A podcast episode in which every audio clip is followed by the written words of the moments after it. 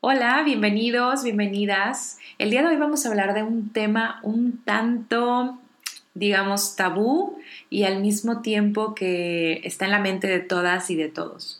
Y tiene que ver con el placer, el placer y la maternidad. Nos acompaña la maestra Mayra Isel Rodríguez. Ella es directora de Xochiquetzal Bienestar, Sexualidad y Derechos AC. Ella es psicóloga con acentuación en el área social, máster en sexología educativa, especialidad en manejo y sensibilización de grupos. Asimismo, también es activista por los derechos sexuales y reproductivos y disfruta mucho practicar yoga. Espero que disfruten mucho esta entrevista en donde nos acercamos al placer desde una perspectiva totalmente diferente, al menos muy diferente de lo que nos enseñan en las escuelas o de lo que se permite hablar. Estás escuchando el podcast Hablemos del Nacimiento. Información, historias y reflexiones para hacer del nacimiento de tus hijos y el tuyo como madre una oportunidad para transformar tu vida y la de nuestra sociedad. Yo soy Alma Carmona, psicóloga, facilitadora de mindfulness. Y yo soy Pamela Serna, Dula, educadora perinatal y maestra de yoga prenatal. Queremos provocar en ti curiosidad para hacerte las preguntas que necesitas y encontrar las respuestas dentro, de, ti. Escucha un nuevo episodio cada semana. Hola Mayra, ¿cómo estás? Hola, muy bien. ¿Y ustedes? Bien, muy bien. Muy bien, gracias por darnos este tiempo, Mayra. Empezamos directo con la primera pregunta porque es un tema súper interesante. Excelente. Y vamos a, eh, lo, primero que quisiera es poder darle un contexto a las personas que nos están escuchando, Mayra. Entonces, em, ¿cómo definirías o, la descripción, el significado que tú le das al derecho al placer? Pues mira, eh, todas las personas tenemos derechos eh, humanos, ¿no? Los derechos sexuales y reproductivos son parte de nuestros derechos humanos. Y creo que muchas veces cuando hablamos de derechos como que quedan más implícitas cosas que son como más tangibles, ¿no? O sea, como más de justicia tangible, ¿no? Entonces, creo que el tema del derecho al placer es el que queda como más relegado eh, como si no fuera como tan importante cuando al final es como el, central, ¿no? O sea, el placer nos referimos justo a esta parte en la que disfruto las cosas, ¿no? O sea, no nada más el, vamos a hablar de sexualidad, ¿no? Pero no nada más referente al acto sexual, sino al placer de vivir, al placer de disfrutar lo que haces, ¿no? O sea, como, como verlo como tal, como un derecho, ¿no? Se nos ha como impuesto como si fuera algo que tenemos que ganar, o sea, como, como luchar por. Claro. Pero al final de cuentas es algo que, que es inherente al ser humano, ¿no? Y entonces tenemos que hacer más visible la idea de que es un derecho humano que tenemos y que hay que hay que ver la manera de cómo lo sentimos y cómo lo buscamos y cómo nos apropiamos de eso, ¿no? Sí, ahorita que te escuchaba, Mayra, o sea, de plano, me hablas de derechos humanos y pues te vas como a lo básico, ¿no? O sea, a lo que mencionas. De hecho, ni siquiera me había pasado por la cabeza, o sea, cuando platicaba contigo para ver de qué tema, será como, claro, o sea, verlo es un derecho, ¿verdad? O sea, y no, como que no le damos tanta importancia. Y ahorita te escucho y, mencionaste que para ti, eh, o bueno, para ti, y, tal vez puedas extenderte un poquito más en eso que dices, es, es para mí central, ¿por qué sería un, derecho como central? Bueno, primeramente porque a partir de ahí es donde surge como toda la vida, ¿no? O sea, ser es donde surge. Entonces es central porque pues venimos a este mundo a disfrutar y a ser felices y a, y estar bien con, con, nosotros, con quien nos rodea, o sea, como cuál es el sentido ¿no? de, de la vida si no es ese. Entonces, para mí, por eso se convierte como en el principal y el eje rector de todo lo demás que hago, porque teniendo bien establecido eso, ¿no? Eh, y sintiéndome centrada conmigo y sintiendo placer hacia lo que hago, hacia quién soy, hacia cómo me desenvuelvo, hacia mi persona, pues de ahí parte mi interacción con todos los demás y con todas las demás y, y con mi trabajo y con todo lo que hago. Sí, me quedo pensando que eh, de qué nos serviría no tener otros, otros derechos, o bueno, poder disfrutarlos, eh, o bueno, más bien, tenerlos, pero no poder disfrutarlo. Y es, es, como, no sé, eh, se me hace algo, inclusive ahorita tratando de ponerlo, ¿cómo lo pondríamos como a em, algo más, más cotidiano, Mayra? O sea, ¿cómo, eh, ¿a qué te referirías o, cómo nos podrías dar un ejemplo de, pues bueno, cómo podríamos empezar a ejercer esto, ¿no? ¿De dónde, de dónde empezamos? Pues mira, yo creo que como estamos como en esta gran definición todavía, eh, queda como muy este, abierta la pregunta, ¿no? A, a, cómo empezar a aterrizarlo y creo que lo que me gustaría primero es cómo empezar a aterrizarlo justo a, al tema con las mujeres, ¿no? O sea, cómo, cómo ejercer esto desde el ser mujer, desde cuando, cuando ya soy mamá, ¿no? O sea, como, como que el ejemplo que me viene como más a la mente más claro es esta, eh, eh, cómo en esta cultura eh, empezamos a quedar en segundo plano en casi todos los contextos, ¿no? O sea, como desde la cuestión de, necesidades básicas, como el alimento, no o sea, como tener hambre, pero pues que primero coman los demás, no o sea, como, y que a lo mejor me quedan como las piezas que, que no, ni siquiera disfruto, pero no la pido como porque no siento, o sea, como que los demás van primero, ¿no? O sea, como que desde ahí, desde esas cosas como tan sencillas y cotidianas, creo que se empieza a ejercer. Y luego más adelante, pues en cuestiones ya más como el, tema del autocuidado, ¿no? O sea, como sentir que tienes derecho a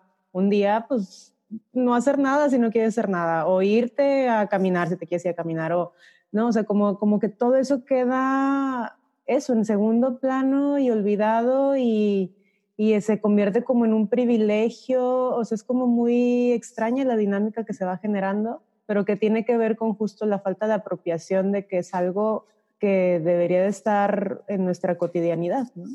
Sí, ahorita que, que platicas esto, Mayra, se me viene a la mente mi, mi, última sesión con mi psicóloga, donde justo hablábamos de cómo los, la rutina y las, los deberes de la vida, trabajar, tengo que trabajar, este, las actividades de cuidado que tengo alrededor con mi familia, este, y muchas de, los, de las actividades que en mi caso ejerzo tienen que ver como con dar a los demás, dar clases, dar esto, dar, dar, dar, dar. Y, y, que siempre queda como en segundo término lo que alimenta mi, mi autocuidado, mi, mi bienestar mental, físico, este, sexual, y te puedo decir como a todos los niveles de lo que forman a la persona.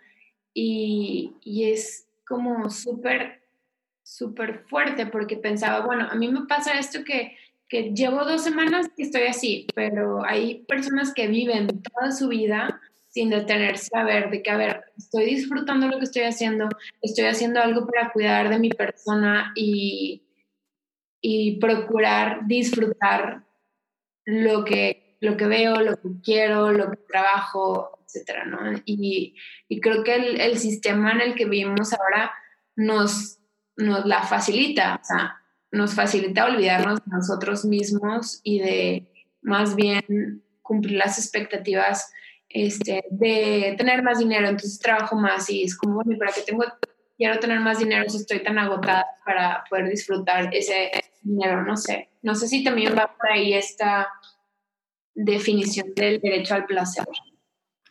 Claro, eh, bueno, eh, empezando por el hecho de decir que pues sexualidad es como, como, como todo, ¿no? O sea, cómo me relaciono, cómo me siento conmigo, o sea, no nada más es la cuestión del acto sexual, claro que va de la mano con lo que estás diciendo, ¿no? Y, y cómo eso que dices, bien importante, ¿no? O sea, cómo el, el autocuidado se convierte incluso hasta ya en una obligación, o sea, como que se está poniendo de moda la palabra y entonces eh, se pone como algo más que hacer en esa agenda llena de cosas, como tengo que hacerme un espacio para el autocuidado, no, no, no con esta cuestión de trasfondo de decir, no, o sea, más que hacerlo es como, lo, o sea, puede estar en mi cotidianidad, es el tema del disfrute, ¿no? O sea, como que sienta que, que incluso a lo mejor en mi trabajo cotidiano que, que estoy ahí simplemente, como dices, a lo mejor por el dinero, lo demás, hay algo de goce, ¿no? O sea, como hay algo que me permita disfrutar eso.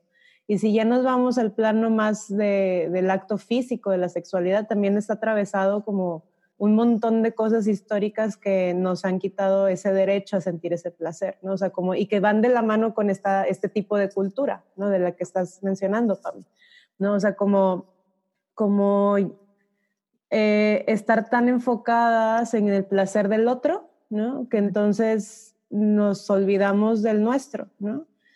Eh, y que creo que, por ejemplo, que se haya puesto de moda este aparato hermoso, por cierto, el, el Satisfyer, ¿no? O sea, como estos, este tipo de...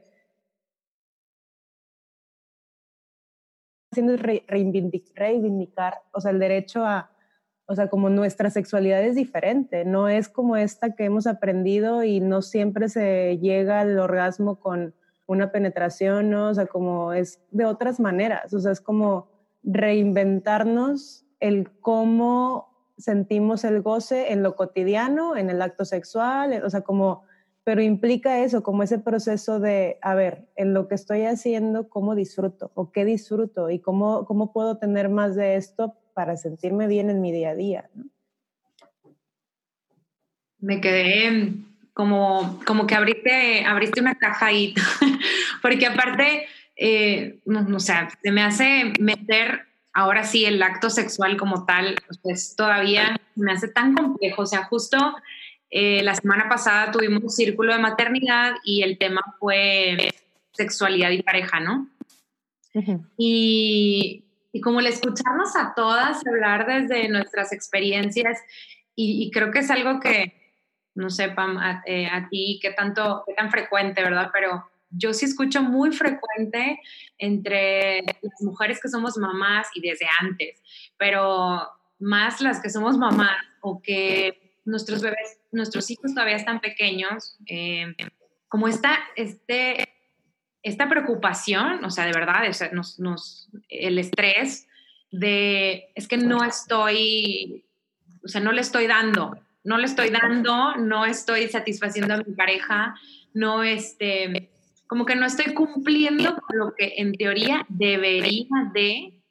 Y, la realidad es que muchas de nosotras nos dejamos, como dices tú, ¿no? En segundo o a veces, pues es como un quinto plano, ¿no? O sea, porque primero el hijo, luego el otro hijo, luego la pareja y quizás también, no sé, alguien más que esté ahí antes y luego ya nos dejamos a nosotras.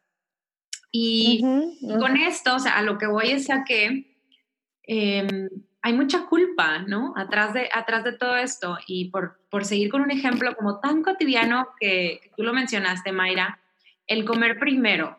O sea, el, por ahí hay algunos memes que, pues, están normalizando esto, ¿no? De eh, bienvenida a la maternidad, cuando siempre eh, comes frío, ¿no? Eh, parada y frío. Y, mm. y, que, o sea, para mí es como, qué, qué feo, o sea, no, claro. no este, no quiero comer así toda la vida, ¿no? Es como, em, y, pues bueno, yo creo que podemos, ese ejemplo podemos llevarlo a muchas otras eh, actividades que tenemos en la vida, y, incluyendo pues el acto sexual, o sea, donde eh, tal vez eh, necesito buscar otras, no sé, otras formas de intimidad y, y, me da pena, me da miedo, siento culpa, el pedir, el, el etcétera, etcétera.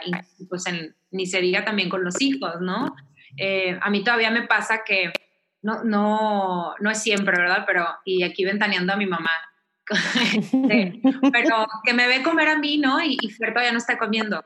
Y es de, hijita, ¿cómo estás comiendo tú primero? O sea, primero tú y luego la niña. Yo, mamá, o sea, pues tengo hambre, ¿no? O sea, es como, pues, ¿qué tiene? Y, si ella tiene hambre, pues ahorita viene y me pide. Digo, pero ya tiene cuatro años y medio, ¿verdad? Pero así ha sido desde, muy pequeña. Pero, ah, y aún así que, que este, le puedo contestar así, pero sí siento como, luego, luego me viene a la cabeza el de, ay, sí es cierto. O sea, déjame ir a preguntarle a ver si tiene hambre porque yo estoy comiendo primero. Y, ajá, como en el deber ser, ¿no? Ajá, totalmente, sí. Exacto, y fíjate, estás diciendo eso y, me, viene a la mente como eh, las que hemos tenido el privilegio de poder viajar en avión, ¿no? O sea, como este recordatorio constante, o sea, de en cada vez que te subes, que es como, a ver, si algo pasa y caen las mascarillas, primero te pones la tuya y luego del que tienes al lado, o sea, y siempre la imagen es de un niño o una niña, ¿no? O sea, por, por, por esa lógica, ¿no? De, a ver, no se la vas a poder poner si tú ya te desmayaste, ya te, no sé, ya te cargas, ¿no? O sea, como, exacto, o sea, como, como en estos estados de emergencia, o sea, como si, si se entiende y si se, es como algo como, ah, ok, pues sí, es lógico. Y como en lo cotidiano no lo es así, ¿no? Este, que, que, tiene que ver con eso, o sea, como lo que decíamos hace rato, o sea, primero soy yo y por qué lo creo que es como esencial y central es porque pues a partir de cómo esté yo voy a poder estar con los demás, ¿no? O sea, sí, por ejemplo, yo soy una persona que se pone de súper mal humor cuando tiene hambre, ¿no? Entonces, si, si con ese mal humor voy a estar también alimentando así como a otros niños, o sea, como, ¿para qué? O sea, como, déjame, me meto algo en la boca y yo primero estoy tranquilo, o sea, como no me va a tomar 40 minutos, o sea, un bocado a lo mejor son 5, ¿no? Y ya con esa mejor actitud estoy para los demás, ¿no? Entonces, pero tiene que ver, o sea, esto que dijiste es como también uno de los como pilares que sostienen esta, estas costumbres, ¿no? O sea, el, tema de la culpa, ¿no? El tema de la culpa está atravesado, o sea, como, como hay, hay demasiados mandatos en, cómo se supone que es ser, es ser madre, eh, que, que toda esa concepción y ese imaginario social de la, de la mamá ideal, o sea, está totalmente enfocada a la entrega total y a la pérdida de, de tu identidad personal, ¿no? Em, y por eso es importante como retomar esto, repito, como un derecho, ¿no? O sea, como es uno de mis derechos humanos, ¿no? Y, y como realmente, como en esta comparación con lo del avión, o sea, creerme la que va desde ahí, o sea, si estoy bien yo, claro que voy a poder estar bien y, y dar para los demás y ayudar a los demás, ¿no? Sí, podemos, o sea, a quien sea que nos esté escuchando que, que es mamá o que, que cuide también, porque pues, puede ser psicóloga, no sé, hay muchos, muchas eh, profesiones y demás que también estamos cuidando. Eh, seguramente nos, o sea, les ha pasado, ¿no? De que cuando estamos al, al, borde del burnout o estamos sumamente cansados o como dices tú, tenemos un chorro de hambre, pues no, no, definitivamente el, el intercambio es, es muy distinto y es desde otro lugar también. Y la verdad es que te escucho y siendo muy honesta, creo que nunca había escuchado este tema, o sea, porque al final también estamos hablando de, de, autocuidado, de cuidarnos, de todo lo que hablas de satisfacción y de buscar el, la plenitud, ¿no? Pero nunca le había relacionado, de verdad, con un derecho humano. O sea, el, el hecho de poder ponerlo ahí, o sea, hasta me hace sentir así como, o sea, de verdad, o sea, es algo que tengo que, bueno, que, que no nada más tengo que, o sea, es como, tengo el derecho, vaya, de, de hacer, de hacer, de vivir desde ahí. Ya no es nada más como, como dices, ¿no? El, el autocuidado como una actividad más mi lista de pendientes, que luego termina siendo este, algo que me, me da más ansiedad, ¿no? Porque ahí está y no lo he hecho. Y, y hace un, ciclo, ¿no? Hay de me da más ansiedad y luego me da más culpa y me cuido menos y bueno, etcétera. Entonces creo que verlo desde ahí nos, nos da una oportunidad de de verdad poder ponerlo en práctica en, en nuestro día a día.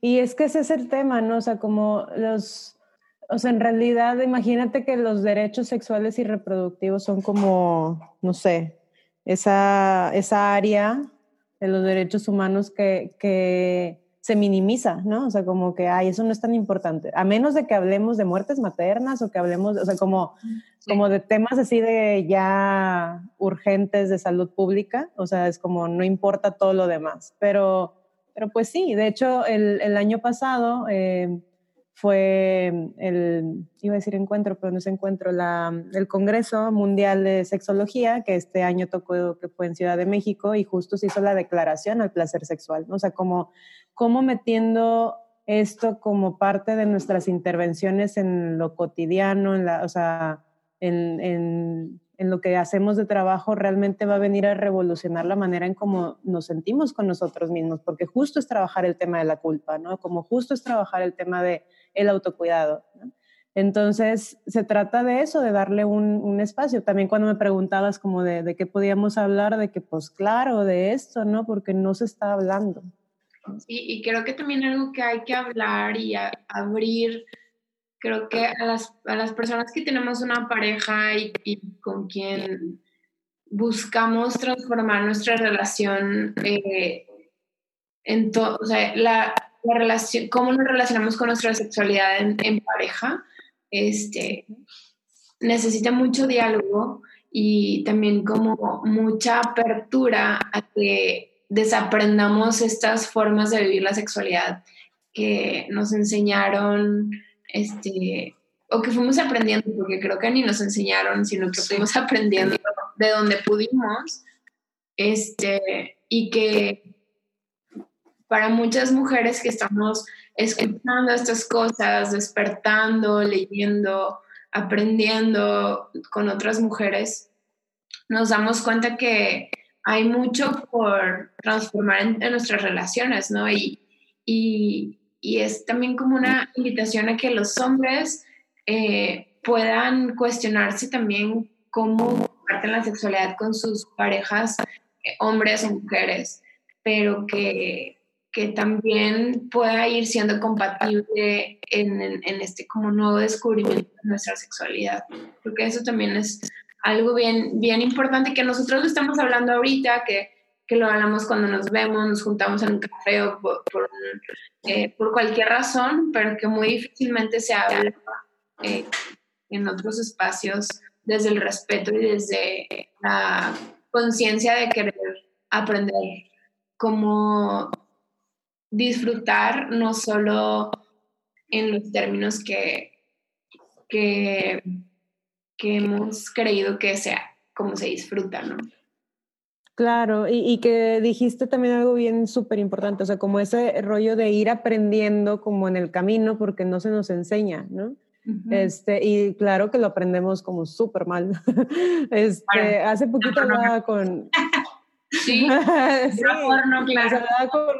claro. hace poco hablaba con un amigo y, hablábamos de esto, de que creo que, o sea, como los dos cayendo en cuenta como el tema del disfrute de la sexualidad para muchos viene como después de los 30 y no tiene que ver con la edad, tiene que ver con justo el mm. tema de cómo vas aprendiendo a comunicarte con, con, la pareja que tienes, ¿no? O sea, cómo, cómo pedir, cómo, cómo decir así, sí, así, no, o sea, cómo ir descubriendo como, a ver, eh, o sea, como que esto no se estaba sintiendo tan bien, pero no lo podía decir, o sea, muchas herramientas de asertividad, de comunicación, de este, de expresión de emociones, ¿no? Que, que no han estado en nuestro maletín de enseñanzas.